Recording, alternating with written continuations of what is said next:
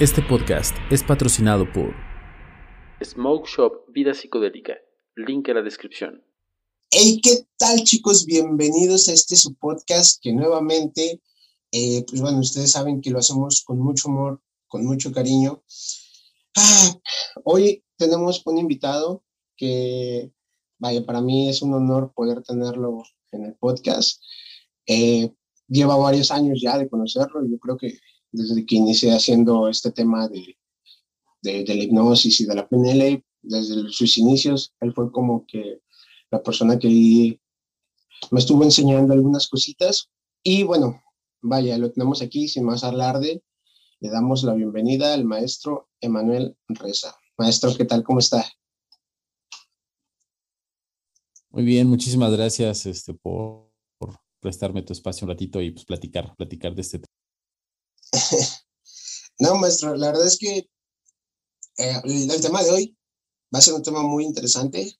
Bueno, sus pláticas siempre cuando están son interesantes. La, la, vez pasada que grabamos en el otro podcast, nos echamos casi dos horas platicando. Eh, estuvo bastante largo. Este, y bueno, hoy vamos a hablar, ya no vamos a hablar de hipnosis, pero vamos a hablar como desde el punto de vista, o vamos a tratar como de dar el punto de vista de un tema en particular, del cual yo hablé la semana pasada, pero yo hablé como más el chisme y más como todo lo, lo común que hay, ¿no? ¿no? No me metí mucho, mucho como el, a lo que descubrió esta persona, que en este caso, pues bueno, fue el doctor Jacobo Greenberg. No sé qué piensa usted sobre Jacobo, qué opina cuando lo, qué opinó cuando lo conoció, o, qué, qué, cuál es su impresión de este señor que, vaya, en su momento fue una eminencia prácticamente. Sí, aunque yo creo que igual en su tiempo pasó como desapercibido, digamos, para las masas, como que no tuvo este boom que ahora tiene. Yo lo conocí, eh, sí, un poco por el documental. Ya conocía algo de, de su trabajo, digamos, en 2018, 2019 pero realmente el documental lo vi hasta 2020, mm, justamente el año pasado, con este señor uh, Ida Cuevas, creo que se llama el director.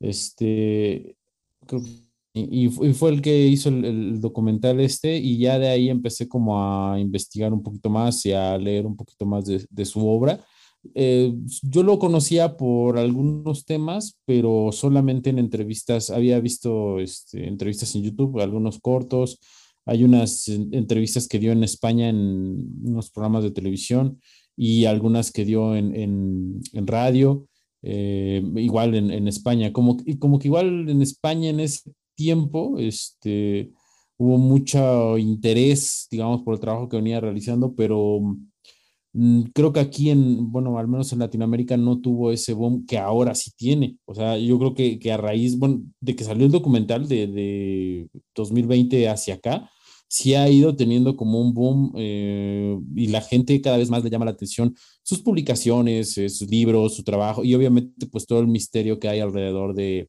de, de su desaparición y, y, de todas estas cuestiones con la CIA y todo, todo este rollo. Sí, sí, sí. Creo que es una figura muy interesante. Sí, de hecho, eh, yo, no tiene mucho que lo conocí, la verdad, sinceramente. Tiene unos tres meses, yo creo cuatro meses. Yo, lo, yo, lo, yo supe de él por los, eh, por los videos de Facebook. Ya saben que estando en Facebook te aparecen videos y sugerencias y algún video me salió como de del misterioso caso del científico mexicano que desapareció. Entonces, eh, vaya, pues ese, ese fue como lo que, lo que yo estuve viendo. Y, perdón, eso lo voy a cortar porque estaba viendo que, que no estaba grabando contra la pantalla. Pero bueno, le digo, yo estaba en, lo descubrí por, por, por, por, los, por los videos y dije, vaya, tengo que, tengo que ver qué es lo que hizo este señor, ¿no? Y ya cuando te pones a analizar su trabajo, cuando te pones a analizar lo que, esta persona hizo, yo también vi las, las, las entrevistas que le hicieron en España y es raro, ¿no? Como en España como que pudieron captar eso en, los programas de allá y no encuentras nada de ningún material de alguna televisora, de algún programa de radio, al menos yo no lo he encontrado de aquí de México o de, de, de Latinoamérica, ¿no? Bueno, es que en España eh, siempre ha habido un interés. Yo recuerdo en los noventas, pues yo tendría como más o menos entre nueve y diez años, o eh, digamos era muy joven en la infancia. Y yo recuerdo mucho la revista, por ejemplo, Año Cero, que si mal no recuerdo, pues se, se editaba en España y tocaba todos estos temas, o sea, todo lo que tenía que ver con, con cuestiones de, digamos, del poder de la mente, inclusive hasta rollos como de ufología y toda este, esta cuestión eh, se tocaban en esa revista. O sea, estos son tiempos pre-internet, o sea, antes no existía, si querías acceder a información, pues solamente tenías libros y revistas. O sea, sí, sí la televisión tocaba algo, pero pues a lo mejor necesitaba hacer televisión como muy alternativa, o sea, no había esta interconectividad que ahora tenemos, que digo, si a mí se me antoja buscar algo, pues lo descargo en torrent o me meto a foros o, o, andurgando y, hasta que lo encuentro, ¿no? O encuentro algo muy similar. Antes no era así. Entonces esta revista Año Cero era la que publicaba toda esta, toda esta temática y eh, vaya, yo siempre en, en, España ha habido como esta mm, como curiosidad por estos temas, ¿no?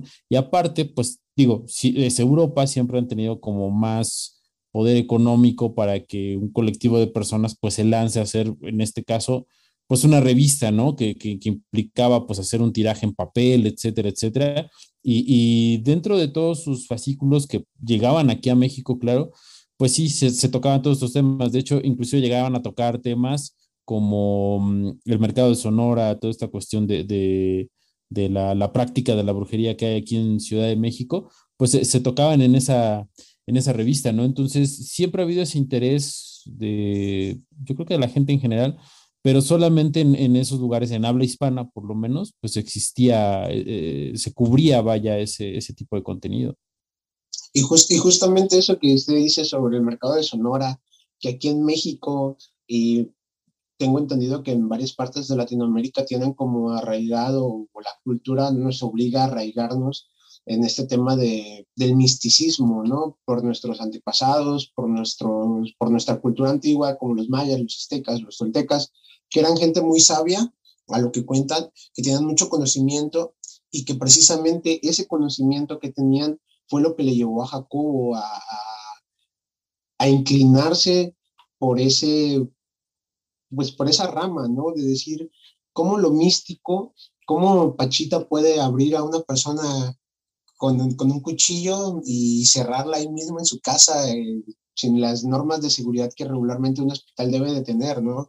Para hacer operaciones. Y, y se enfocó en eso y trató de explicarlo científicamente desde sus conocimientos, trató de decir, ¿sabes qué? Pues eh, esto pasa a lo mejor porque este proceso en el cerebro es así y hay un pedo acá más grande que, en el que estamos conectados, bla, bla, bla.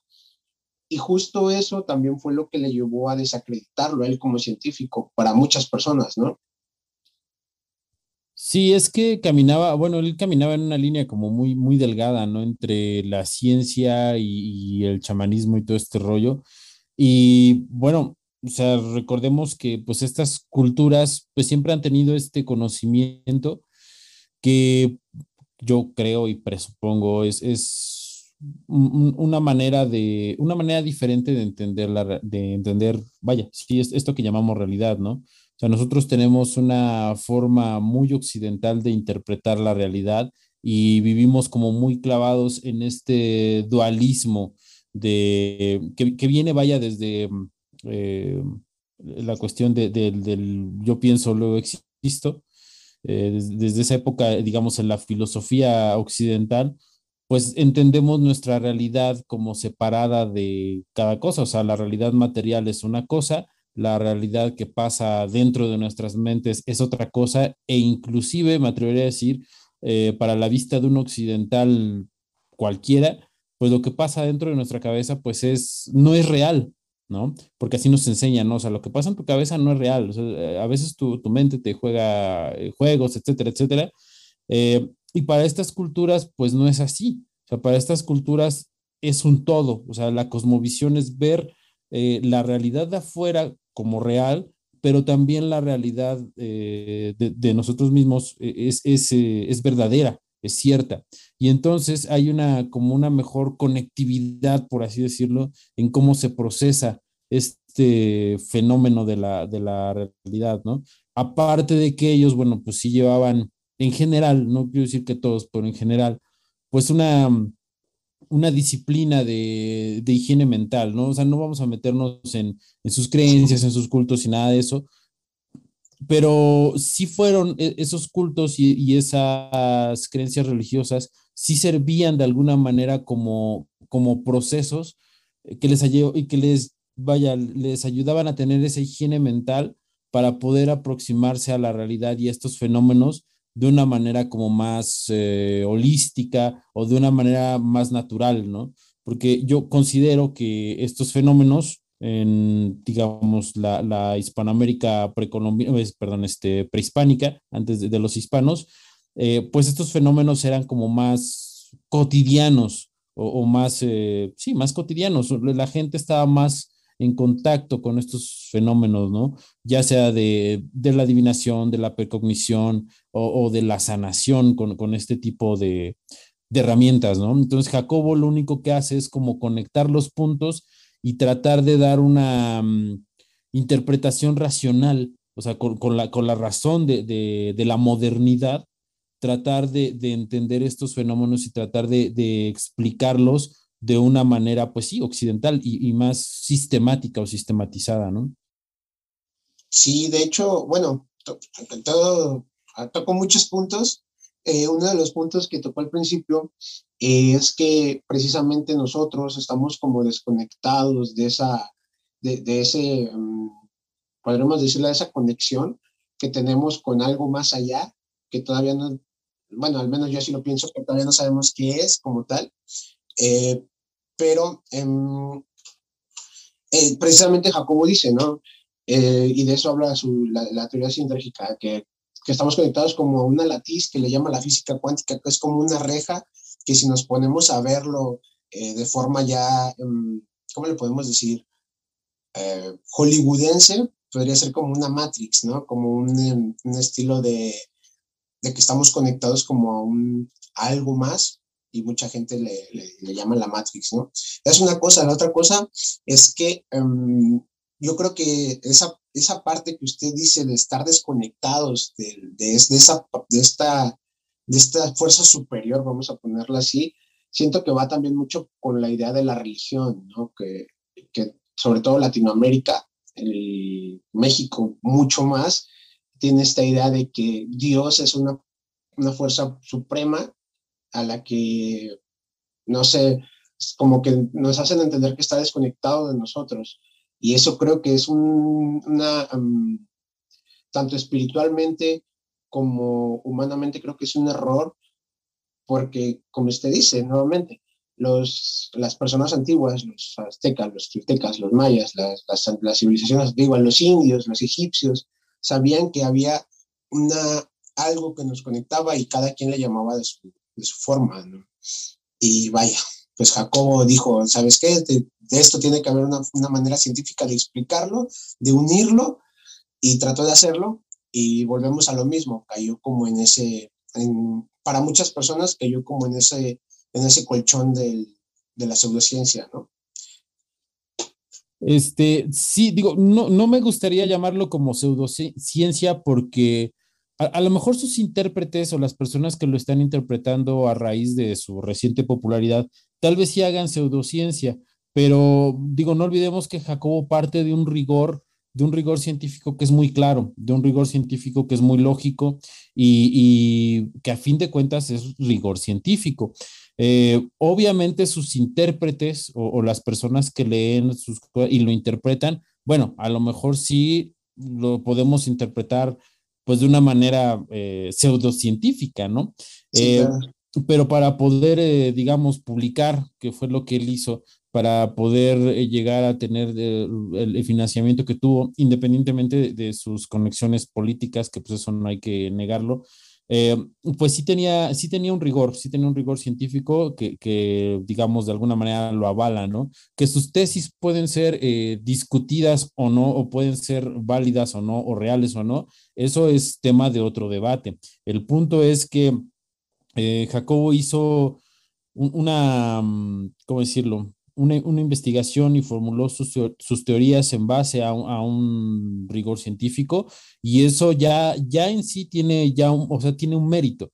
Eh, su mérito fue abordar un tema que para la mayoría de nosotros nos parece mágico, eh, abordarlo de una manera lógica, de una manera ordenada y tratar de sacar conclusiones con base en la observación de un proceso eh, bueno, sí, perdón, de un fenómeno y tratar de, de hacerlo un proceso, ¿no? Como, como sugiere su, el conjunto de sus obras, porque también yo creo que el mejor resumen de, Jacobo son sus entrevistas, porque si, si, si, tú estudias, o sea, si tú agarras una entrevista y la estudias, puedes embonar su obra en un continuo de, digamos, de estudio.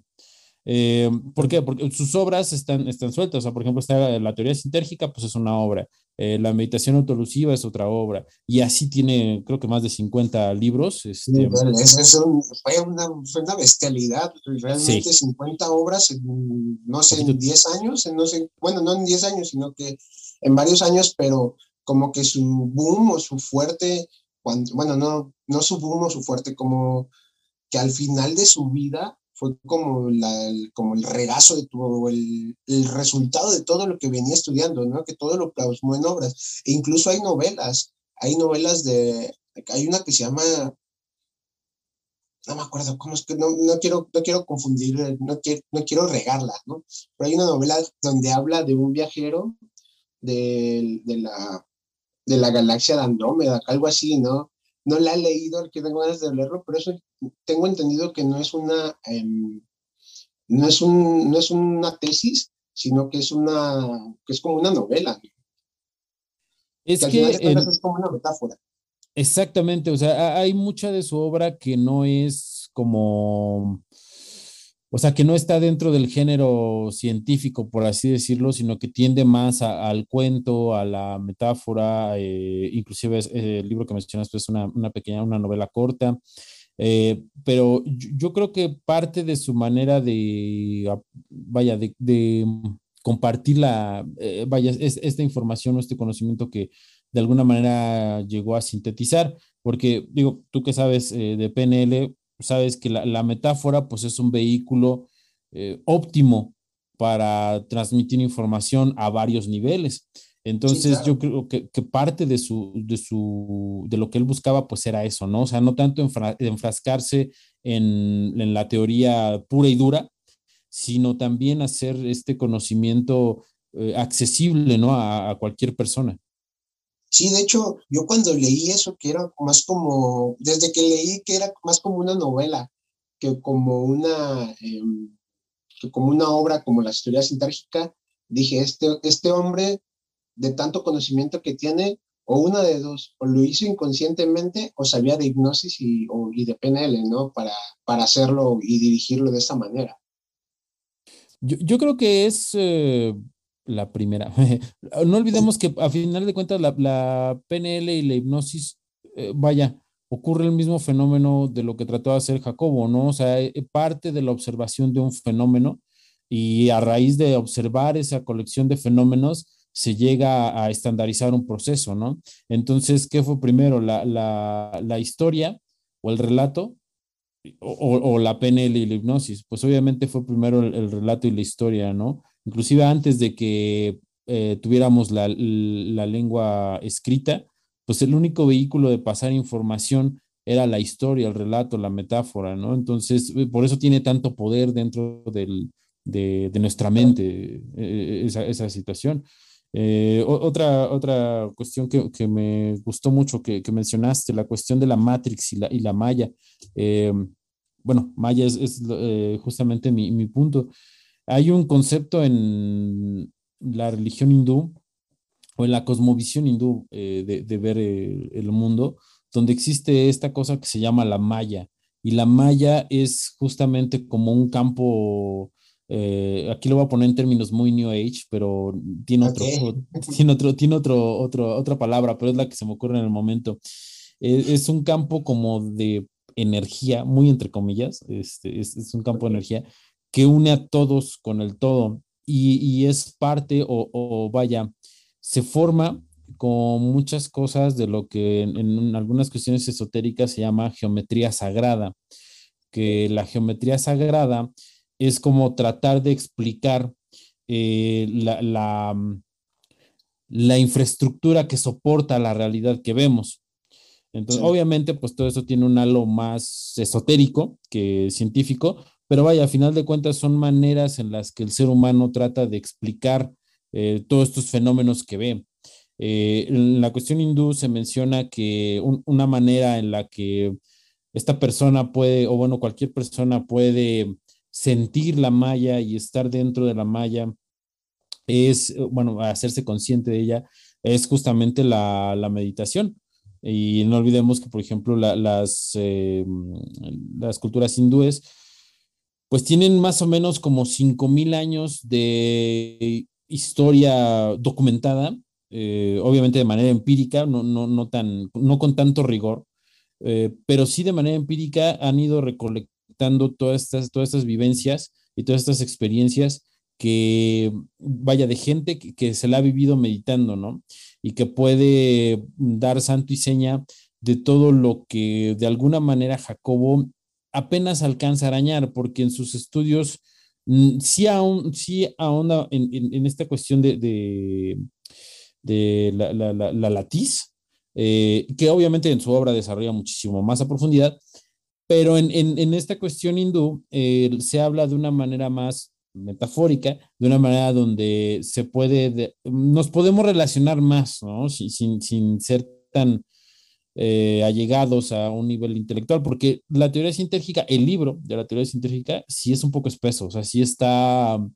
Está, pesado leerla. Está pesado, sí, sí, sí, sí. Eh, tú, ya lo leíste, ¿no? Sí, ya lo leí. ¿Y qué te pareció?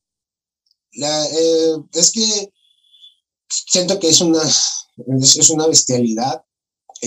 yo creo que si no hubiese tenido como los conocimientos previos, por ejemplo, de, de, la de qué es una neurona, de qué es un axón, de qué es una sinapsis. Si no hubiese tenido como esos conocimientos previos, sí me hubiese costado mucho trabajo leerlo, porque él sí entra como así al, al, a lo crudo de lo, de lo científico. De hecho, justamente habla que la latiz es en física cuántica, así se le llama la latiz, que es como el enrejado, traduciéndolo al español es como un enrejado, y que esa latiz de alguna manera unifica las cuatro fuerzas, ¿no? Que es la fuerza nuclear débil, la fuerza nuclear fuerte, se me olvidaron cuáles son las otras dos, este, y que esta fuerza las unifica, que es como que está empíricamente, pero científicamente no lo han podido demostrar, ¿no? Y él trata de hacerlo con, con la teoría sintérgica, pero sí, es, es complicada. Sí, hay, en YouTube una, em, una plática, una plática de cuatro horas este, de, de, de, la teoría sintérgica, hecha por unos alumnos de la UNAM.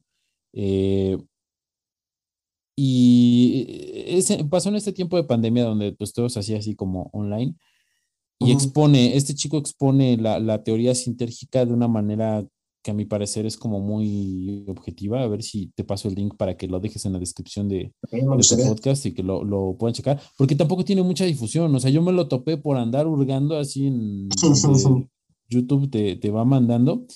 Eh, pero no es tan popular. O sea, ya ves que si pones Jacobo Greenberg, pues siempre te salen los mismos, ¿no? Sí. Y te aparecen sobre todo las, ¿cómo se llama? Las cosas como amarillistas, ¿no? ¿Por qué desapareció el científico Jacobo Greenberg? Sí, sí, sí, sí. No, y, esta exposición me gustó mucho porque sí de alguna manera desarrollan toda la cuestión de la teoría sintérgica y explican algunas cosas. Vaya, es, como un resumen del libro eh, de una manera muy, muy, muy, pues vaya, resumida. O sea, tal vez si, si ya leíste el libro y ves la plática, pues sí va a tener como algunos huecos, pero lo maneja en un lenguaje que está un poquito más aterrizado al lenguaje común. O sea, sí, como vaya, es una exposición de una carrera eh, de la UNAM, que me parece que es, un seminario sobre teoría de la eh, filosofía de la mente, me parece. Eh, sí llegan a tocar como mm, términos que no son tan accesibles, pero en general se entiende. Y tocan, digamos, algunos pros y algunos contras, por así decirlo, de, su teoría y de su manera de, de vaya, en, la que explica las cosas, ¿no? O sea, por ejemplo, la, la cuestión del modelo eh, holográfico, lo explican de una manera que a mí se me hace más accesible que en el libro, porque en el libro es así como un poco, este, a ver, déjame lo imagino, y, y, y, o sea, como que cuesta un poco más, ¿no? y aquí lo platican de una manera más como tú y yo, como tú y yo estamos platicando, es como más, este, más aterrizada. Pero, por ejemplo, una crítica que le hacen en ese, mm, en ese seminario eh, de estos chicos es que, por ejemplo, si tú quitas algo de la teoría, se derrumba y ya no se sostiene. Ese es, ese es como que una, una crítica que se le hace mucho a la teoría sintérgica, ¿no? Que si tú quitas cualquier elemento de, de, de, lo que sea que postule Jacobo en la teoría sintérgica, se derrumba. Entonces ya no es posible, ya no funciona, ya no cuadra, ya no checa y ya no. Entonces, Sí, eh, eh, digamos, esa fue la única crítica que, que, le hicieron, ¿no? O sea, a partir de eso, pues todo fue así como desarrollar la teoría, exponerla, pero yo me quedé con eso así como de chin. Pues, ok, si, si, si, si, estos señores que estudian eso dicen que eso es una, un, digamos, un punto flojo de su teoría, pues algo, algo tendrá de cierto. Entonces te pregunto yo, tú que ya la leíste, ¿tú crees que es cierto eso de que si le quitas algún elemento se derrumba? Híjole, lo que pasa, bueno, es que ahorita que me lo está diciendo no lo había pensado, sinceramente. Yo creo que sí, sin embargo, todo lo que dice em, de alguna manera está demostrado. O sea, por ejemplo, él empieza diciendo que todos los pensamientos afectan la latiz. Yo creo que la única, la única cosa que no podríamos eh, demostrar a ciencia cierta, o sea, la única cosa que no podríamos eh, decir que si, si existe o no, es la latiz como tal, ¿no? Que la física cuántica eh, lo, lo, menciona, pero no es algo que podamos palpar o no es algo que podamos ver. Entonces, a, simple vista, a la, a la, vista del ojo humano. Entonces, eso hace que sea, que, que, que tenga como ese, ese otro lado que tú puedas decirle, ¿sabes qué? Pues no, no lo puedes hacer. Porque él empieza diciendo que hay diferentes niveles de conciencia, empieza diciendo que todo es un proceso mental y que cada, eh, cada neurona o cada, cada pensamiento, cada, cada um, choque eléctrico que tiene el, la sinapsis de, de, de, las neuronas modifica la latiz. Entonces, si usted, pues si nosotros partimos desde que cada, cada, cada choque eléctrico modifica la latiz, si no hay latiz, bueno, ahí, ahí sí podríamos decir que se derrumba, ¿no? Porque no sabemos si realmente esa eh, latiz o ese enrejado existe, porque no lo podemos ver. A lo mejor ya cuando lo veamos, pues a lo mejor, o cuando ya lo podamos comprobar de alguna manera, ya lo, eh, ya podamos decir que la teoría sintérgica es 100%, ¿no? Pero también te habla de cómo percibimos la vida de forma visual, de cómo entra toda la información por los ojos, de cómo la percibimos de forma práctica. Por eso le digo que yo siento que Jacobo de alguna manera o sabía PNL o la intuía, porque te habla de la percepción visual, te habla de la percepción auditiva, te habla de la percepción de quienes, quienes no lo habla como tal, pero sí te lo da a entender, ¿no? Que hay diferentes tipos de, de, de, de percepciones. Entonces, los niveles de conciencia, te, te, habla como de un chorro de cosas y como usted dice, toda esa, to, toda esa información te la, te la dice muy, muy científicamente, o sea, es como de que tienes que ponerle mucha atención, tienes que saber algunos términos para entenderla. Pero respondiendo a la pregunta, yo creo que esa sería como el punto débil de la, de la teoría sintérgica, al menos desde mi punto de vista. Fíjate que no, no había dado con, usted esta observación que haces, no, no la había pensado. Eh, digo, porque para mí, eh, desde mi poco conocimiento, pues no, no quedaría duda de, de, que existe, no tanto porque lo diga Jacobo, sino porque a través de la historia muchas otras um, culturas y muchos otros sistemas de pensamiento y sistemas eh, religiosos apuntan a que existe. Eh, de alguna manera mm, empírica, basada en la experiencia de muchas personas, eh, se podría decir que, que sí existe, ¿no? A, a, aparte, el, el, empirismo, pues es una, es una, mm, digamos, práctica que la ciencia avala. eh, cuando algo pasa por la experiencia, pues quiere decir que es real. Entonces, digo, tomando estos presupuestos como ciertos, eh, se podría decir que sí. Digo que a final de cuentas no, no sonaría nada loco porque eh, la, gente se sorprende mucho cuando platico este tema, pero por ejemplo, la, ciencia se basa en muchos presupuestos no comprobados. Eh, entonces, ¿por qué no tomar este, esta cuestión como un presupuesto más? O sea, por ejemplo, la ciencia parte un, presupuesto de, que, que, nos parecería como un poco locos, pero vaya, por, eso eh, está, esta situación. Eh, la ciencia parte del, del, presupuesto de que la realidad está y de que no se va creando continuamente como si fuera Minecraft. E, es, es, un presupuesto de la ciencia. Entonces, eh, y es algo que damos por sentado, aunque nadie lo haya comprobado, porque eso no se ha comprobado nunca, nunca se ha comprobado esa situación, que, ahora hay muchas teorías que apuntan a que sí vivimos en una simulación o que, hay, o que podemos ser parte de una simulación, pero por ejemplo, ese presupuesto nunca se ha comprobado científicamente que la realidad eh, no se va creando como Minecraft. Entonces, pero, pero la ciencia acepta que, que, que, vaya, que la realidad está, eh, o que es ya, así como está, ¿no? Entonces... Y, y bueno, nos quedamos en que la realidad eh, no se crea, sino que ya está, ¿no? Y justamente este es otro tema que Jacobo toca en, la, teoría sintérgica, que todo está en un espacio que, y, esto lo he escuchado con otros autores también, que toda la información del universo cabe en un pedacito, en un, centímetro cúbico hay como información. Y mucha gente lo, lo, puede tomar como registros acá, chicos, también lo mencionan algunos, que hay información en todo el espacio y que nada más es cuestión como de transformarla, que ya suena muy marihuano, si, así, si lo ponemos, puede sonar muy marihuano, pero de alguna manera es lo que yo, yo desde ese punto de vista, yo lo pienso, que nosotros podemos ir construyendo, bueno, no sé, ya con, esta, con este presupuesto que usted puso, no sé si decirle construyendo, pero sí podemos ir, eh, lo, voy a decirlo así porque no encuentro otra palabra, lo voy a decir construyendo, pero sino que esa información ya está ahí, nada más es cuestión de modificarla, ¿no? De saber cómo podemos materializarla, que, que de alguna manera podría ser algún alquimista, ¿no? Materializar la realidad y transformar las cosas, ¿no? Sí, yo, yo, ahí, bueno, encuentro mucha coincidencia en lo que dices. O sea, a final de cuentas, toda, toda energía, o bueno, toda la energía es información. Es información pero eh, es información cuando se encuentra con el decodificador de esa información.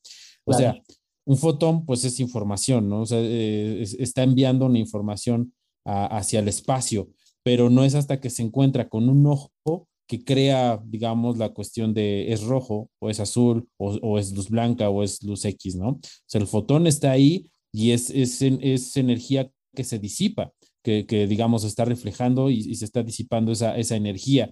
Entonces, no, si, si, lo entiendes bien, no suena tan marihuano, o sea, suena marihuano cuando, cuando no lo entiendes, o sea, cuando no, cuando no entiendes nada de, estos temas y escuchas de pronto esto, sí es así como de, ay, ¿de qué están hablando? ¿No? Esto, ¿Qué se metieron estos? ¿Qué se metieron? Exactamente. Pero, pero, pero ya cuando le agarras la onda, eh, toda energía es información, que no toda la podemos eh, se me cerró su micro, se me cerró su micro. Aquí. Ahí se volvió a cerrar. Ahí está. Te, decía, nosotros decodificamos esa, esa información con nuestros sentidos, como bien lo mencionabas anteriormente, ¿no? Entonces, si, si hay cosas que nuestros sentidos no llegan a captar, o sea, y, no vamos tan lejos. Eh, un, un, un perro, por ejemplo, ve muy diferente a como nosotros vemos una serpiente, por ejemplo, nada más ve en 2D, en, dos dimensiones, que es este largo y, alto, ¿no? Un tiburón, por ejemplo, no ve en 3D, sino lo único que ve son campos electromagnéticos. Entonces, el espacio, eh, vaya, lo que tenemos a nuestro alrededor tiene un montón de información que nuestros sentidos no captan. O sea, nosotros hemos construido todo lo que construimos, eh, vaya, este, tablets, puertas, eh, celulares, latas, lo que sea, pues porque, vaya, con base en nuestros sentidos, pero realmente no podemos absorber toda la realidad O sea, lo que nosotros conocemos como real es porque tú y yo convenimos y toda la sociedad convenimos que eso es real. Punto. Pero, y, y eso es una bendición y una maldición. La bendición es que no nos volvemos locos, pero la maldición es que no somos conscientes de que existe algo más en el espacio que no estamos viendo, que no estamos sintiendo, que no estamos escuchando, eh, y, que la realidad en sí, como tal, es otra. Que nosotros captemos esto con nuestros sentidos, bueno, es, una cuestión totalmente eh, diferente, ¿no? ¿Qué, es lo que postura Jacobo en, cuando menciona, por ejemplo, la, la creación de la experiencia? Es justamente eso, es, este, eh, es resumir todo esto, o sea, hay el espacio en el que vivimos vaya, está lleno de muchas cosas que nuestros sentidos no captan y solamente la realidad la vamos construyendo cuando estos sentidos interactúan con el espacio y se procesan en, el cerebro, ¿no? No olvidar que Jacobo pues era psicofisiólogo, entonces obviamente estas cuestiones de... Nada más, entonces tenía un doctorado en, psicofisiología por parte de la Universidad de Nueva York. Entonces, eh, sí, de que, sabía cómo funcionaban estas cosas, pues las sabía, ¿no? Obviamente, muy a su tiempo, eh, o sea, yo creo que estaba en la vanguardia de su tiempo y cuando lo vemos hacia atrás, pues igual ya no nos suena tan loco porque pues ya tenemos más avances dentro de, la, neuropsicofisiología eh, y más avances en, la neurología y, otras ciencias que, que la auxilian, ¿no?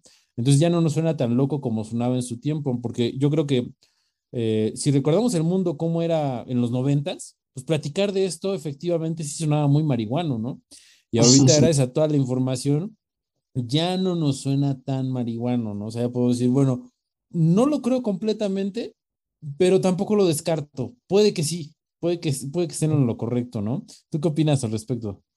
De, hecho, justamente yo tengo un amigo que la semana pasada, antes de grabar el video que grabé la semana pasada, le comenté que, iba, que, que, estaba estudiando Jacobo y él me dio un punto de vista que yo, yo, estaba bien enfocado, clavando, estudiando a Jacobo y Jacobo y Jacobo.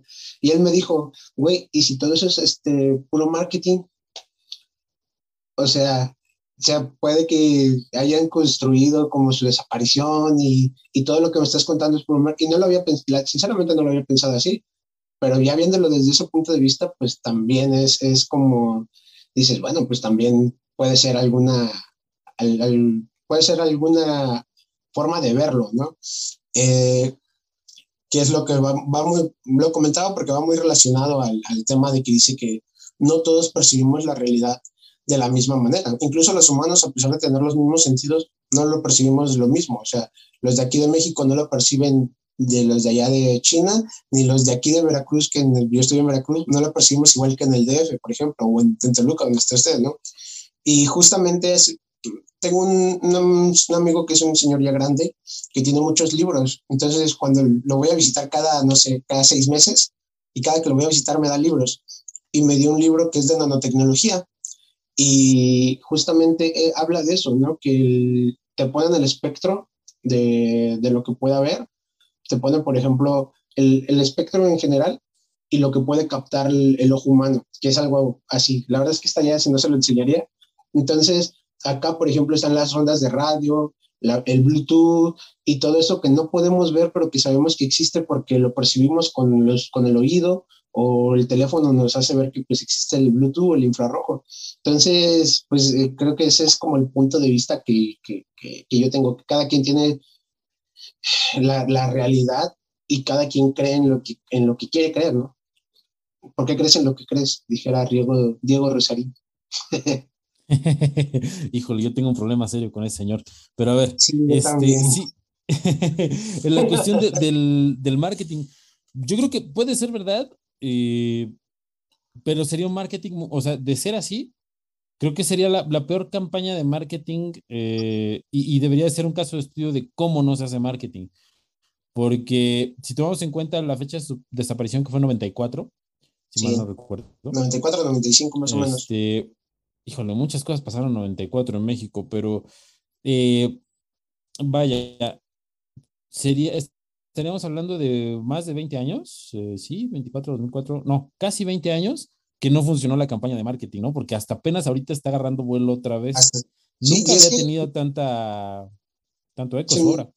Si nos podemos analizar, yo no había escuchado de Jacobo hasta hace unos, unos meses, usted no había escuchado hasta hace unos dos años, ¿no? Entonces, pues sí podría ser, a lo mejor era una campaña de marketing muy bien estudiada que, que ya estaba predestinada para el 2020 en adelante. Puede ser, yo, yo creo que no, yo creo que es la conjunción de varios eventos. O sea, vuelvo a lo mismo, ¿no? Obviamente sus teorías ahorita ya no nos suenan tan, tan descabelladas porque queriendo o no, sí estamos más expuestos a información y cualquier cosa que no te cuadra, al menos yo, yo sé que en tu caso y en el mío, cualquier cosa que no nos cuadre, así como de, a ver, a mí no me mientes y lo, este, lo buscas y tratas como de buscar información para contrastar y, y, y sacar una, una, opinión más formada, ¿no? Eh, yo creo que mm, sí está teniendo este, este boom por, precisamente por eso, porque tenemos más acceso a la información y tenemos más acceso a comprobar lo que alguien dice, ¿no? Y, y sabemos, o sea, en esta era digital, si mientes, se sabe, o sea, se sabe, si, si antes mentías y se sabía después de años o cuando ya estabas muerto, eh, ahora no, o sea, ahora es, o sea, mientes y a la semana ya te están refutando, ¿no? Si no es que al otro día, sí ya te están refutando todo lo que dijiste. Entonces, no, no creo que, que sea así, yo creo que este boom es obviamente por el documental que mm, creo yo que está muy bien hecho, o sea, sí, sí es de, lo, de la mejor información que hay. Es muy buen documental. Me, me dices que apenas lo viste, ¿verdad? ¿Mande? Me, me comentaste que apenas lo viste. En lo vi hace como, el documental lo vi hace como un mes, mes y medio más o menos, más o menos. Eh, cuando lo empecé a conocer, me, me aventé el documental, ya nada más que decidí hacer como el, no el resumen, sino como la crítica del documental la semana pasada, pero sí, y le digo que creo que hay otro que no le puedo, para empezar no lo he buscado así, no me he sentado a buscarlo, pero porque en el documental mencionan que ya habían hecho un documental anterior y en un grupo de Facebook, y creo que lo vi, pero no, no, no, no, lo, no lo guardé, pues. De hecho, creo, y esta es una suposición, porque sí me acuerdo que me mencionaste ese dato, eh, hay un chico que sale en el documental nuevo, que sale en un documental viejo. Eh, que es el, eh, entonces creo que te refieres a ese, a ese documental, este, al, viejo que sacan ahí, ¿no? digo, yo, yo tampoco lo he visto, pero no creo que hayan hecho un trabajo tan pulcro como el que presentaron ahorita, porque si mal, digo, sí vi algunas entrevistas que le hicieron al director y no es un trabajo que se haya sacado en un año. O sea, sí es un trabajo que llevó su tiempo de, de o sea, que llevó así como que ocho años o algo así en, en hacerse, desde la concepción de la idea hasta los invitados y, y levantar, hacer, hacer el, el, hilo conductor y todo esto, sí, sí llevó un rato. Entonces, no creo que, mm, que, que esté a la altura de, de, de, de, de, de este documental. Del actual, sí. de hecho, tienen incluso hasta, en, en, este documental tienen incluso hasta personas de, de Estados Unidos, ¿no? Periodistas, tienen, ahí salen periodistas de Estados Unidos, sale un científico, creo que de Estados Unidos, entonces, que trabajó con Jacobo. Entonces, sí, yo tampoco creo que está al mismo nivel, pero de alguna manera sí me, me llamaría la atención verlo. Y lo que más me gusta de este documental es cómo empieza eh, con la, con la, con, con el texto del libro que yo le mencionaba de, de, que de un ser humano, de un ser espacial que viene de Andrómeda, ¿no? Y vacilando como, como hicieron muy buen trabajo porque en eso hilaron como varios textos del libro que encajaban perfecto con lo que estaban diciendo en el documental. Sugieren que que desapareció, o sea, nada, o sea, que desapareció de forma mística, vaya, pero nada más lo sugieren, o sea, no te lo dicen literalmente porque, uh -huh. eh, pues sí, o sea, se acaba, se acaba de hecho con, la, con otra cita de, de ese libro. ¿no? Sí. Donde dice que, que lo, cuando lo mandan en la nave y se despide de la chica y se va, ¿no? Y así acaba. Entonces, sí sugieren como que efectivamente ese fue su destino, o sea, esa desaparición esotérica, pero obviamente pues las otras teorías tampoco están este, descartadas, ¿no? O sea, a mí lo que más, lo que más me impresionó creo que, que de ese documental fue la cuestión de, de poder, eh, bueno, vaya, de que demostraron de que sus, o sea, sus trabajos están en el portal de, de la CIA. sí. con, eso, con eso créeme que a mí fue así, me, me, explotó la cabeza, independientemente de la teoría en sí, independientemente de quién fue, de, de a quién entre, bueno, de a quién estudió, etcétera. Ese, ese, ese evento para mí marca el, el, el, el, hecho de que, de que es serio, de que de alguna manera tiene un rigor detrás que, que lo avala. ¿no? Porque yo creo que la, la, la, la, CIA no va a estar malgastando recursos en, ni en documentar, ni en investigar a alguien que, pues, pues, que es un marihuano, ¿no? Que nada está diciendo cosas, cosas de este tipo, pues porque puede, ¿no? Sino que obviamente hay un rigor que lo avala y, que de alguna manera dentro de su círculo causó un impacto y ese impacto pues trascendió hasta llegar a, la CIA, ¿no? Sí, de hecho, a mí también me sacó mucho de onda eso y justamente cuando dijeron lo del yo ya lo había escuchado eh, y lo había leído en algún grupo, porque estoy en un grupo donde suben como mucho material de él, eh, pero cuando lo vi en el documental dije, en serio, y me metí rápido a la página de la CIA y aparecen, los, los, son tres documentos que aparecen y los tres documentos están relacionados con la telepatía. Entonces, y de hecho en el documental, la persona que trabajó, una mujer que trabajó muy de cerca con él, dice, la persona que yo que logre eh, concretar esa investigación de la telepatía tiene el mundo a sus manos. Y, y no suena descabellado, o sea, como, como hemos conocido a lo largo de la historia y afortunadamente con el Internet, varias teorías de cómo han desaparecido a gente eh, famosa. Por ejemplo, hace, hace Mm, hace unos meses yo me enfoqué mucho en estudiar a Wilhelm Reich. No sé si lo he escuchado. Wilhelm Reich fue un, no sé si está bien pronunciado, eh, fue un psicólogo, un psiquiatra, bueno, creo, que fue psicólogo, este, de los años, era contemporáneo también de Freud y de Carl Jung, nada más que en su momento, eh, como empezó a tener ideas así bien locas, eh, Freud dijo, ¿sabes qué, papi? Pues aguacando la lana, ¿no? Como que no nos funcionas. Entonces, él, eh, por ejemplo, inventó una caja donde decía que la gente se metía a la caja, se sentaba, la cerraban y se, se curaba la gente, ¿no? Eso suena muy descabellado, pero también inventó el, em, la máquina que según hacía llover, que apuntaba hacia el cielo, no me acuerdo cómo se llama, creo que se llama Rainbuster, no me acuerdo exactamente. Apuntaban al cielo eh, no sé, lanzaba como algo y hacía llover en ese lugar, ¿no? Entonces hay una película relacionada a él que también me voló la cabeza y justamente termina en que a él lo meten a la cárcel y el día que sale, el día que eh, termina su sentencia o creo que lo saca su abogado, no sé, lo matan. Se muere, lo, se muere eh, de una forma, pero te dan a entender que lo matan. Entonces, eh, pues basándonos como en esas historias, por ejemplo, con Tesla, que le quitaron todo su financiamiento para que ya no siguiera haciendo sus investigaciones, si nos basamos como en ese tipo de historias que eh, ponemos que hay, hay alguien o algo o algún grupo de gente que no quiere que algunas cosas se sepan, no suena tan descabellado que a Jacobo le haya pasado lo que cuentan de la CIA, ¿no?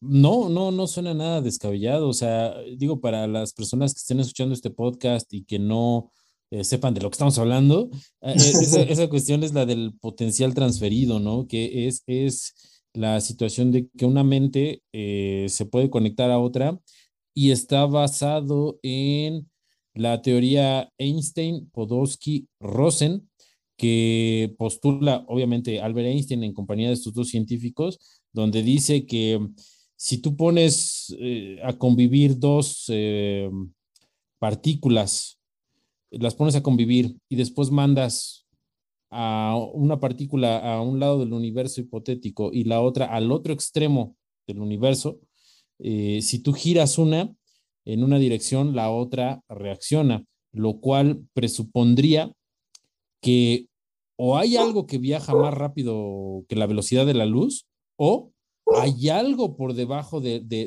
la gravedad y, del espacio-tiempo que conecta a esas dos, eh, eh, partículas. Entonces, Jacobo lo que hace es simular este experimento, recrear este experimento con, eh, con cerebros, con mentes. ¿no? Entonces, pone en, unas, en unas habitaciones, vaya, que están aisladas de, de, la, de la estática, pone a dos mentes a, meditar juntas y después las pone en habitaciones separadas, eh, aisladas de, la estática.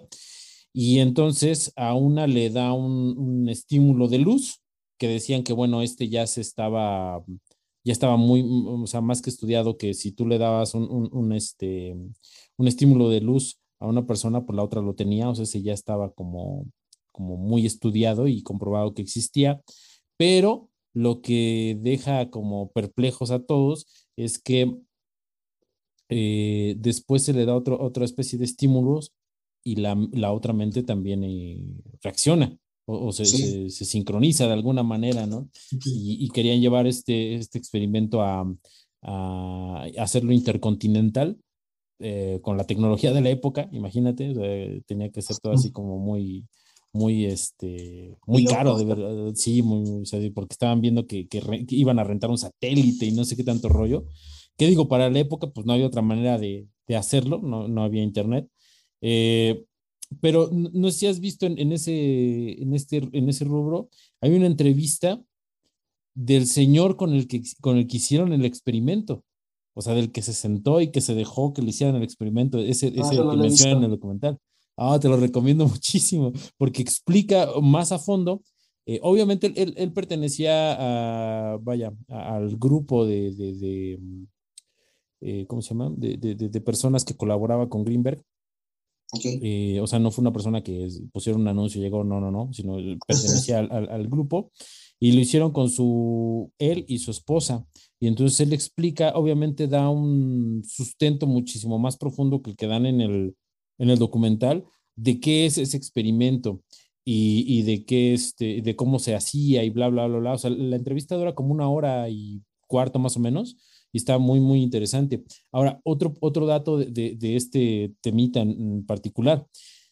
Esa paradoja Einstein-Podolsky-Rosen, o sea, existía desde los tiempos de Einstein, obviamente, pero en los ochentas, eh, no, sí, en los ochentas o en los noventas, se comprobó. O sea, hay un físico francés que comprueba esta, em, este supuesto y entonces sí pasa a ser un hecho comprobado, o sea, de que esa teoría, la que postulaba Einstein, es verdad, es verdad, o sea, y está avalado científicamente, eh, matemáticamente, que es posible. Entonces, no suena tampoco tan descabellado que, que de alguna manera se pueda mm, sincronizar dos mentes. Eh, otro dato, o sea, por ejemplo, si tú encierras, esto lo vi mucho cuando estudié este, psicología de cultos, eh, si tú encierras a muchas mujeres por un tiempo prolongado, todas empiezan a regular su ciclo al mismo tiempo. O sea, nada más porque sí. No, ah, bueno, hay, hay una cuestión de, de, hormonas, pero vaya, se da de una manera inconsciente, por así decirlo, ¿no? Eh, entonces, no sería, si, si, hay marcadores biológicos que nos permiten pensar en una sincronicidad, no sería tan descabellado que hubiera eh, ciertas cuestiones eh, mentales que no hemos estudiado y que fuera posible tener esos mismos marcadores eh, psicológicos que pudieran sincronizar dos mentes. De hecho, según yo tengo entendido que esa teoría de la que usted menciona de Einstein se llama, bueno, no sé si sea correcto, acción fantasmal a distancia, ¿no? Creo que así le llaman. Este, y si la romantizamos mucho, o sea, si la llegamos a, a romantizar, no desde el lado científico, sino desde el lado, em, no sé, humano o romántico o, ciencia, de ciencia ficción, podríamos decir que lo podemos vivir, ¿no? Con una pareja que, sintió mucho amor o que sintió mucho apego hacia esa persona, al separarlos, pues siguen sintiendo como esa conexión, ¿no? Tiempo después, porque esta, esta teoría también menciona eso, ¿no? Que, la, que, no hay como tiempo ni espacio entre... De hecho, la física cuántica creo que no existe, el, sí, bueno, sí existen los conceptos, pero en, en, la, relación pues no, no hay como tiempo y espacio. Entonces, y así nos vamos a... Y y esto es lo que me sorprende mucho, que si nos vamos a, a, cuentos antiguos o a, leyendas antiguas de civilizaciones antes de, nosotros, eh, está la leyenda del hilo rojo, ¿no? Que de alguna manera decía que la gente estaba conectada con las otras personas eh, por algún hilo rojo que ellos así lo romantizaron, que pues ahorita podemos decir que pues, es esto, ¿no?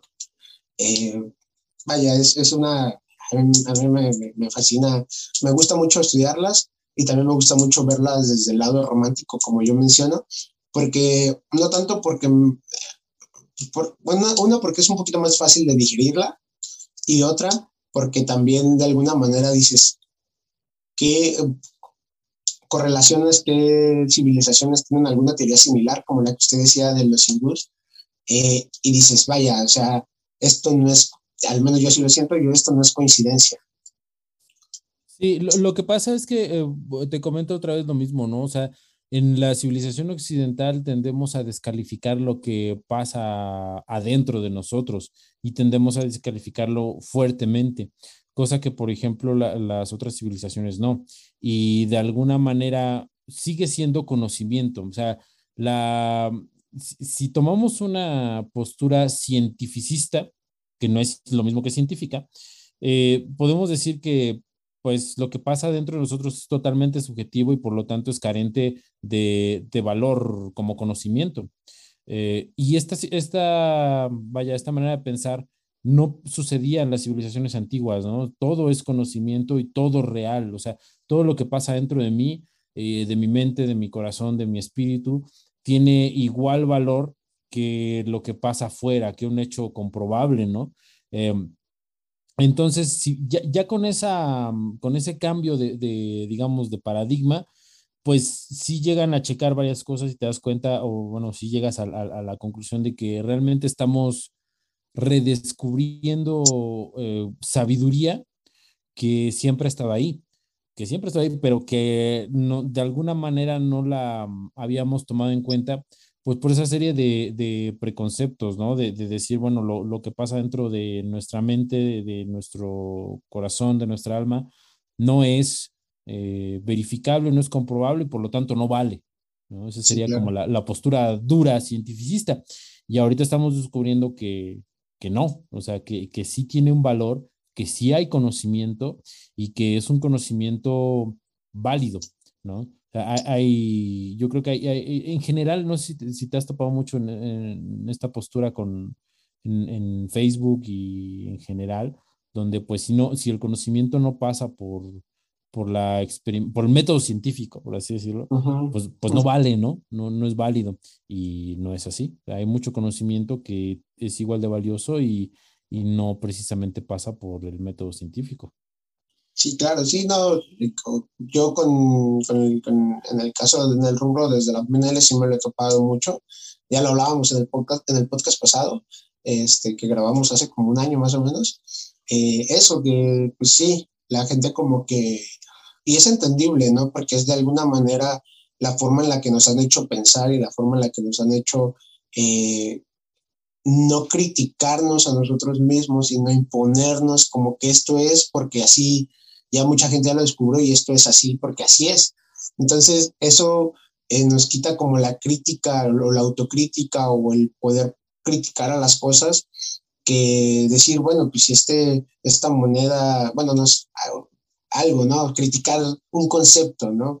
Y al final de cuentas llegar a tu propia conclusión y si coincides con lo que te han dicho, pues qué chido, ¿no? Pero si te empiezas a ir más por el lado de que tú sientes, eh, a lo mejor en el tema espiritual, ¿no? En el tema eh, espiritual, pues si tú sientes que eh, Buda es el creador, pues bueno, que Buda creía en Dios, pero que, que el, la máxima potencia es, Buda y, o la máxima potencia es Cristo, pues eso ya es muy personal, ¿no? Eh, pero sí tendríamos, o al menos yo creo que sí tendríamos que tener como ese pensamiento crítico ante lo que nos dicen y sobre todo comprobarlo por nosotros mismos. Como la meditación. Por ejemplo, hace rato usted eh, mencionó la, la, meditación, bueno, mencionó la geometría sagrada y en algún momento yo, por ejemplo, eh, descubrí la meditación con los, con los sólidos platónicos, que, este, que a, mí, a mí me hace sentir muy bien y muy, a mí, a mí personalmente, sí me ha traído muchas cosas buenas, ¿no? Pero igual a lo mejor es el creer en las cosas y, y aquí viene el tema de tener la fe en las cosas, ¿no? Fíjate que hablando de eso, apenas pensaba en, en, esta cuestión de la, sí de la creencia, de la fe, pero yo la aterricé más, eh, eh, bueno, me, vino esta duda, ¿no?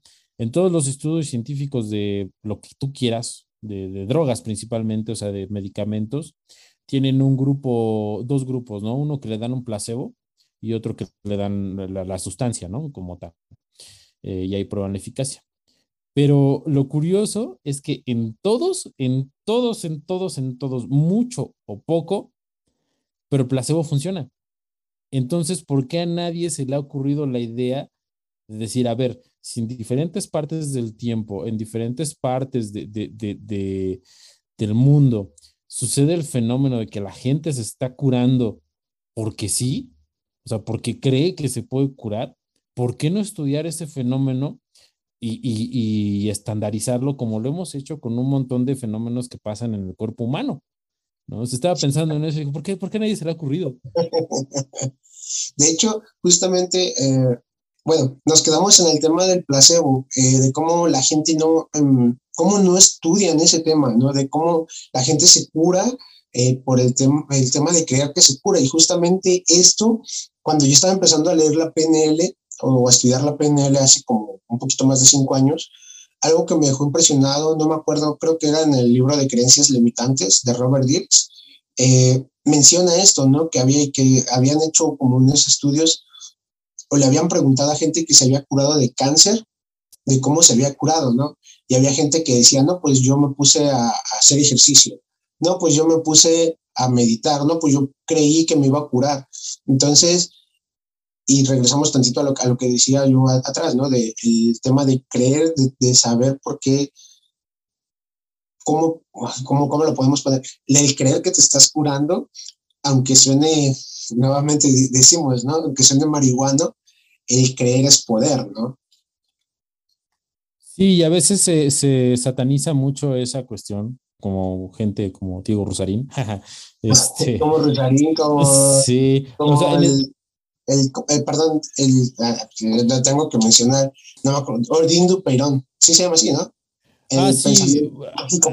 Yo, yo, concuerdo con algunas cosas, pero también des, desacuerdo con otras. Pero si quiere, también lo podemos dejar para un tema exclusivo bueno. para hablar de estos personajes.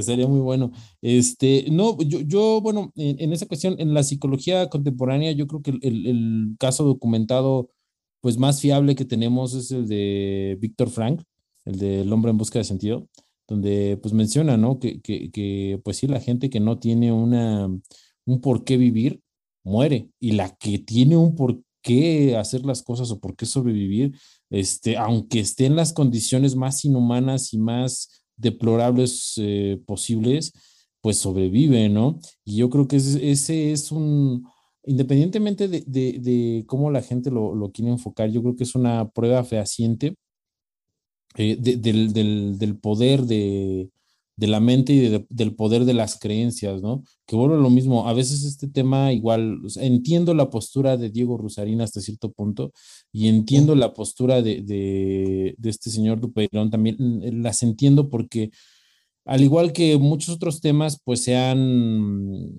¿cómo decirlo? Se, se han eh, diluido tanto que ya no se les da a lo mejor el rigor serio que pretendían, ¿no? O que, o que tienen, y entonces empieza como a desvirtuar y, y, y, y cae en una situación ¿no?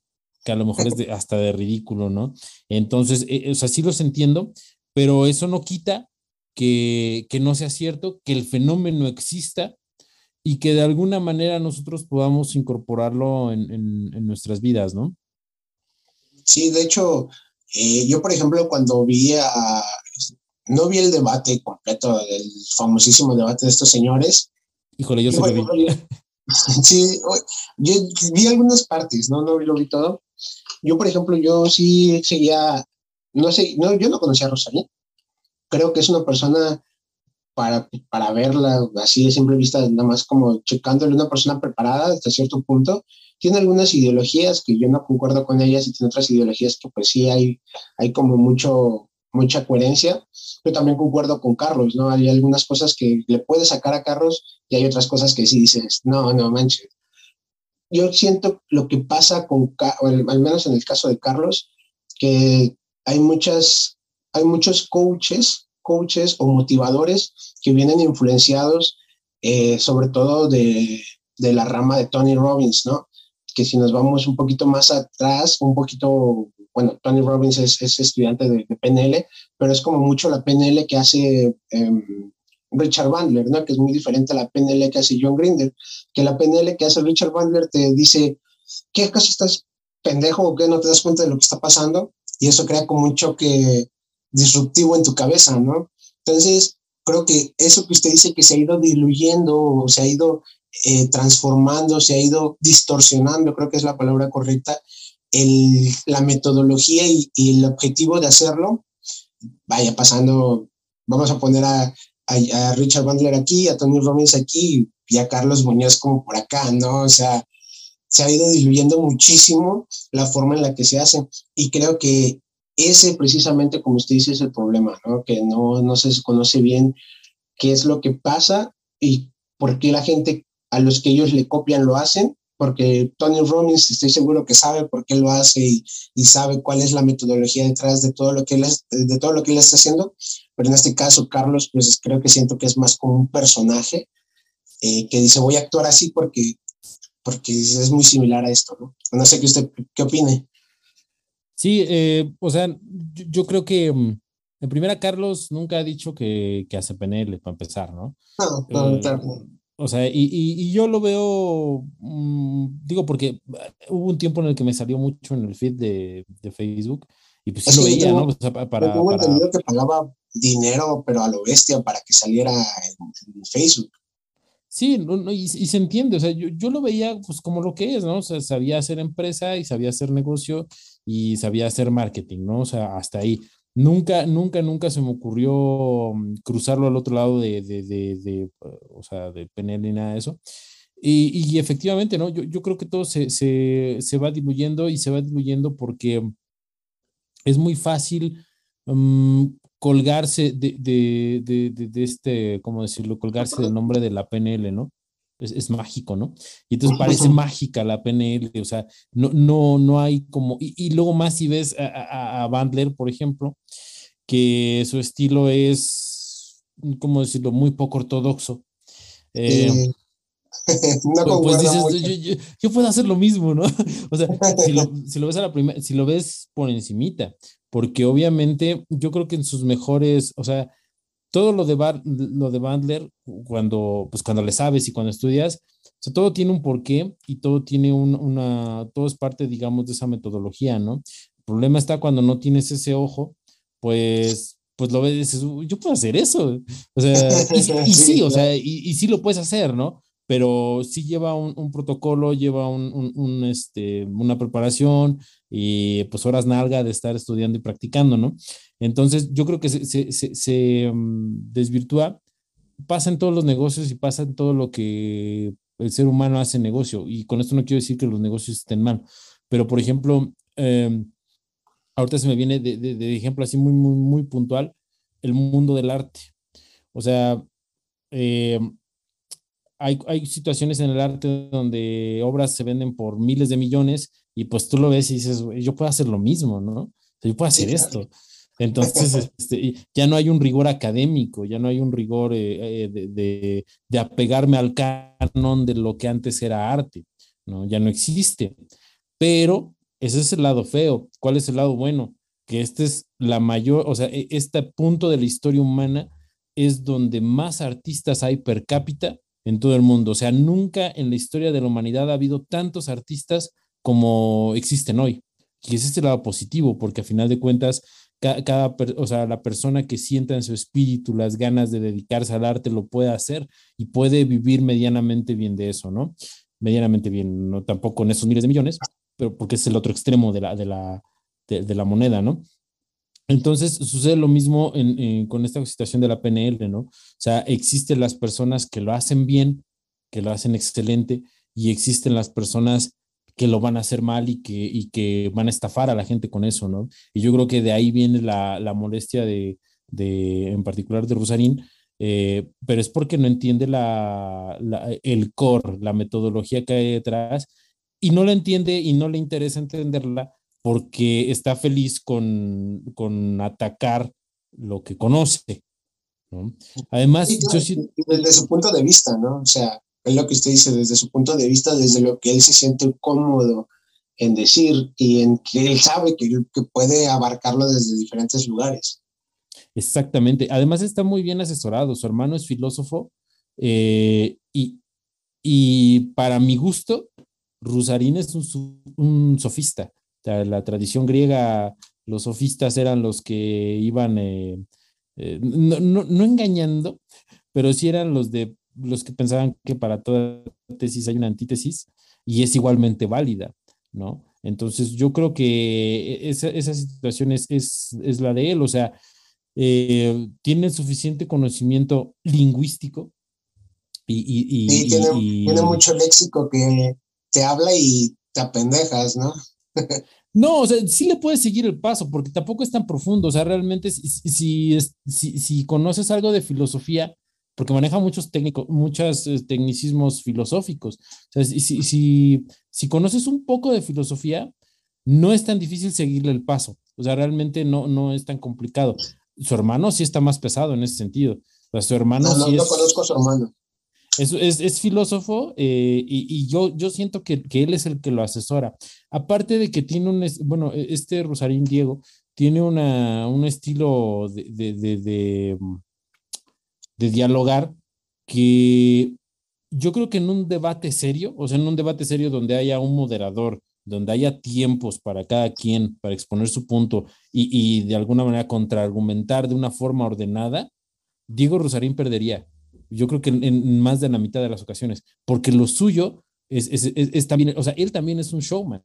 Él también hace show a su manera. es un personaje. Exactamente. Es un, personaje. es un personaje que de alguna manera, pues, eh, se, ven, se vende entre todos los que estamos en redes sociales la cara que damos en redes sociales es un personaje, porque no es la misma persona que vive todos los días en, su, en, su, entorno, ¿no? Entonces, pues la idea de, alguna manera, hasta cierto punto, al final de cuentas, es vender algo.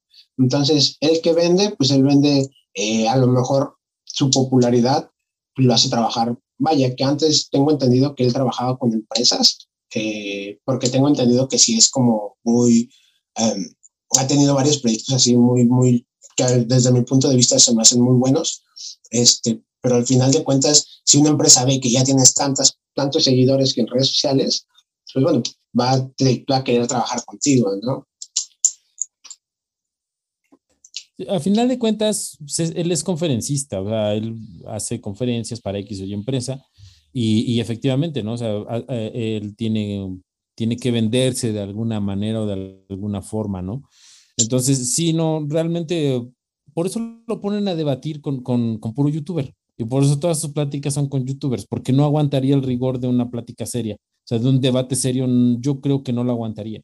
Y por eso se mueve en ese ámbito de puros youtubers. Entonces, e, ese es como que el, problemilla que tengo con Diego.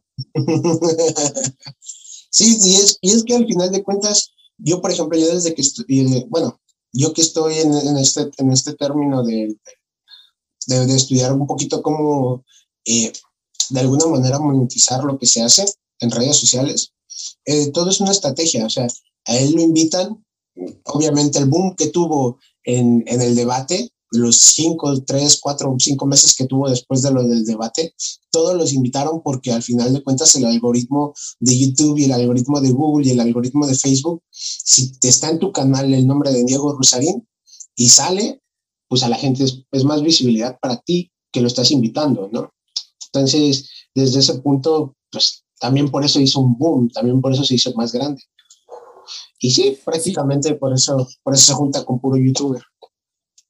Sí, yo lo conocía desde antes, o sea, desde antes ya me habían salido, digamos, sugerencias. Ah, pues desde, desde que conocía este, también a este Martínez, este, Roberto Martínez, del, podcast creativo.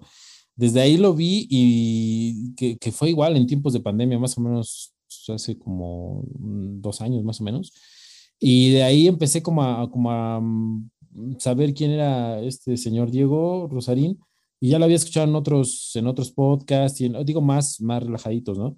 Lo que sí es que a partir de esa pelea, pues bueno, sí, pues fue una pelea, es que no lo puedo llamar debate, fue, una pelea de, de, de, de señores de mercado, literal.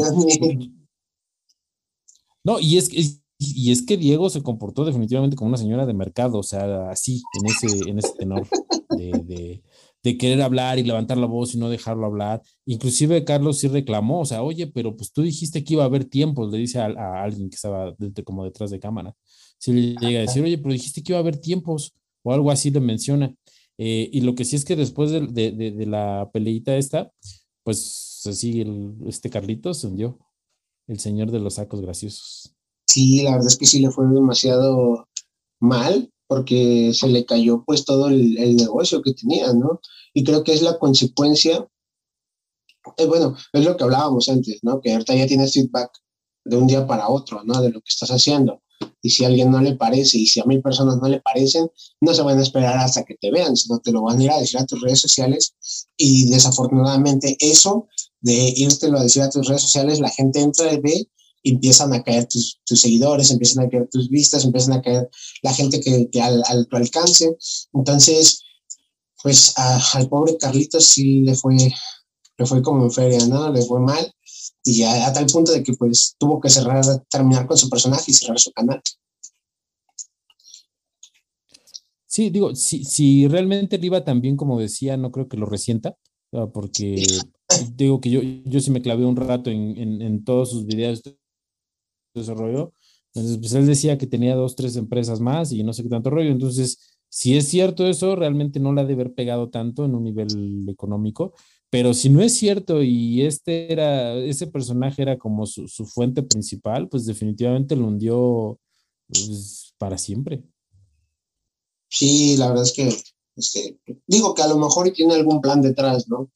Este, como llegar después ya como no, lo escuchaba en algún podcast, quitarse la barba y llegar ya como Carlos y pues decir y bla, bla, bla, y ya empezar a dar consejos acá, ya no tan estilo Tony Robbins, sino ya, ya en estilo más amiguero, ¿no? Que puede ser una, una, estrategia que él tenga o que de plano ya no se, ya no se meta a las redes sociales, que lo dudo mucho porque yo sí creo que para ellos sí es una muy buena fuente de ingreso.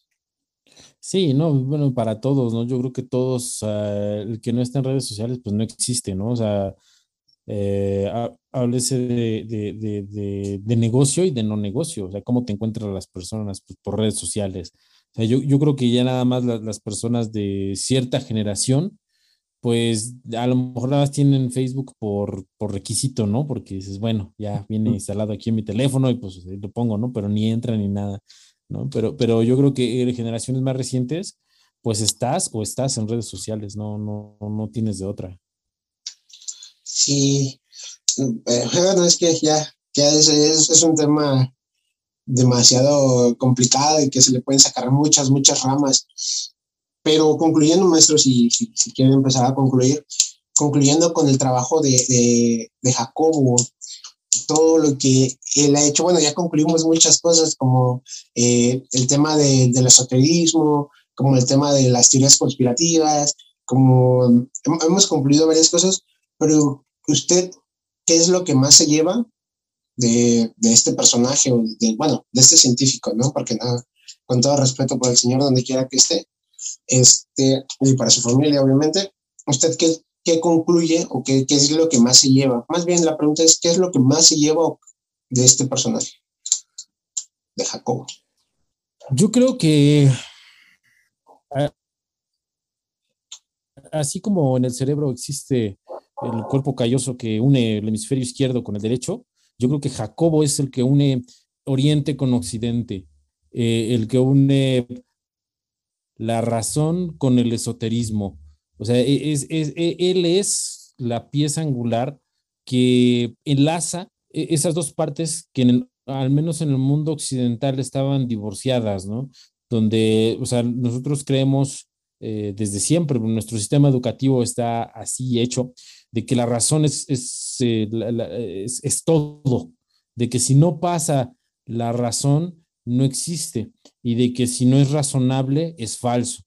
Y entonces llega Jacobo y dice, a ver, no, también las, las partes que no son razonables de un ser humano, en este caso la mente, que la ciencia no sabe exactamente qué es ni dónde reside, si es algo material o no es material, eh, lo más que hemos llegado a pensar, teorizar y medio comprobar es que eh, la mente es algo que está y que nuestro cerebro simplemente es una interfaz eh, de, eso que está. Es todo lo que hemos llegado a, saber de la mente de manera concreta. Eh, y entonces Jacobo dice, bueno, la mente, el espíritu y, y todas las civilizaciones que conocían esto no estaban mal o no estaban del todo mal. ¿Por qué? Porque bajo el rigor científico, bajo la razón, sí tienen sabiduría, sí tienen conocimiento y muchos de sus supuestos son hasta cierto punto comprobables y, fiables, ¿no? Yo creo que eso es con lo que me quedo. Él es un, una, una persona que viene a, a casar de nuevo a estas dos realidades, la realidad exterior eh, lo que conocemos, lo que está fuera de nosotros y la realidad interior, lo que, lo que sentimos, lo que pensamos y cómo procesamos eso que está allá afuera, ¿no? que conocemos como realidad. Sí, claro, creo que eh, como usted dice, fue como, de hecho en, algún blog de ahí de internet leí que lo ponían como el Einstein de la conciencia, ¿no? El Einstein de la mente. Entonces yo sí creo que que fue una persona, a lo, poco que he estudiado y a lo, a lo, poco que he sabido de él, yo sí quiero conseguirme sus libros físicos, porque lo, lo, que he leído lo he leído en digital, pero pues sí me gustaría tener los libros físicos. No he leído Pachita, que Pachita lo quiero leer para ver qué, qué, qué enfoque, lo da, qué enfoque le da él a, ese, a ese rigor chamánico. Eh, estaba leyendo, por ejemplo, lo de la visión extraocular, que empezaba con, que empezó con unos niños en Toluca, este, con una escuela de niños superdotados de, de inteligencia, lo empecé a leer, no lo terminé de leer, y que él les enseñó a meditar y que tuvo debates con niños de 9, 10 años, debates sobre, eh, como el, sobre Muhammad Ali, no, no, sé qué, con tantos otros personajes, y que les enseñó a meditar y que les enseñó la visión extraocular, que es tocar un libro boca abajo y saber qué es lo que dice la portada y qué hay atrás y qué hay al revés. Eso me dejó como que muy volado, no lo he terminado de leer, lo lo voy a terminar de leer. Y sí, yo creo que coincido con usted, eh, ese, um, esa conexión o ese, voy a ponerlo entre comillas, intento de conexión, porque al final él lo demostró con su conocimiento y no, no, no he visto Hoy no, no sé si esté avalado ahorita, que no creo porque sigue habiendo mucha gente que, como que no lo capta, pero sí esa conexión que hay entre el, chamanismo y el, el, rigor científico, que si lo ponemos, como usted lo dice, de una manera estricta del hemisferio izquierdo, que es el tema lógico y el tema todo esto racional, y el chamanismo, que es el tema mágico y el tema imaginativo, el trato de unirlo. Creo que no hay otra, no hay una mejor descripción que la que usted dio, que es como el cuerpo calloso que los une. Sí, definitivamente es un tema que da para mucho. Yo creo que podríamos hacer una temporada completa de, puras, eh, eh, de puros libros de, de, Jacobo y de puras anécdotas y de puras este, situaciones que surgen alrededor de él. Este, pero bueno, ojalá, ojalá nos dé nos dé este, nuestros podcasts para poder seguir trayendo la colación. Claro que sí, ojalá y podamos hacer otro podcast, no, no, ya no tan alejados como un año, como hace, como hace un año, sino tratar de hacerlo un poquito más seguido. Me, encantaría. Esta plática, la neta, es que para mí fue muy, muy amena y muy satisfactoria. Y vaya, con usted, pues siempre, ¿no? Eh, pues vamos a empezar a despedirnos. Eh, agradezco, maestro, que haya estado aquí conmigo. Este, no sé si tenga algo que, concluir o decir.